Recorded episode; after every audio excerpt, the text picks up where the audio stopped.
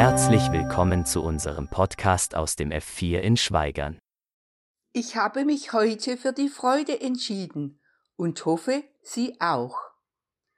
Von Freude sprechen kann man nicht nur, wenn immer alles glatt geht, sondern von der Freude sprechen muss man erst recht, wenn nicht alles so geht, wie wir denken.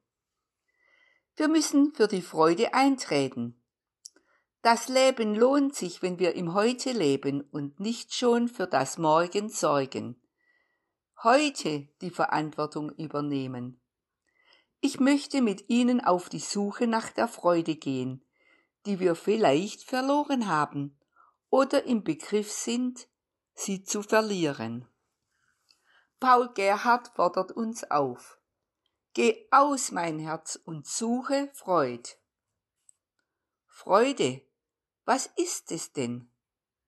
Freude blüht auf wie eine Blume, aber sie welkt auch dahin. Wir haben sie nicht fest im Griff. Sie muss uns immer wieder neu geschenkt werden. Und wir müssen uns immer wieder neu auf die Suche machen. Freude sind wie Wellen und die kommen und gehen wie Ebbe und Flut.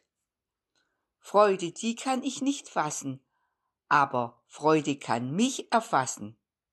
Sie gibt mir Freudigkeit und Lebendigkeit, und die Freude gibt uns die Freiheit und die Chance, das Leben zu genießen. Freude hat also etwas mit Genießen zu tun. Wer nicht mehr genießen kann, wird ungenießbar. Und manchmal ist es auch so, dass es mit der Freude nicht mehr so richtig stimmt. Wir schieben's dann aufs Wetter, auf die Jahreszeit, auf unser Kopfweh oder es ist gerade Föhn. Aber eigentlich liegt es nur an uns, weil irgendetwas in mir verschlossen ist. Wir alle sind in Gefahr, uns das Freuen abzugewöhnen. Lassen wir uns doch einmal auf die kleinen Dinge ein. Ich denke, das Leben hat viele, viele kleine Münzen, von Freude. Und die sind uns vor die Füße gelegt. Und nur der, der sie aufzuheben vermag, der hat ein Vermögen. In der Bibel finden wir sehr viel über die Freude. Zum Beispiel Psalm 73, Vers 28. Aber das ist meine Freude, dass ich mich an Gott halte und meine Zuversicht setze auf Gott den Herrn, dass ich verkündige all sein Tun.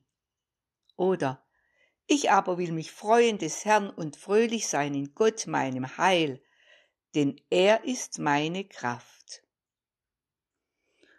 Unsere Freude ist, dass wir unsere Lebenshoffnung ganz auf das Ja Gottes setzen. Ich möchte Ihnen heute einen Sack voll Freude mitgeben. Freuet euch in dem Herrn alle Zeit. Und noch einmal sage ich euch, freuet euch. Eure Güte lasset kund sein allen Menschen, der Herr ist nahe. Ihre Hanne Unger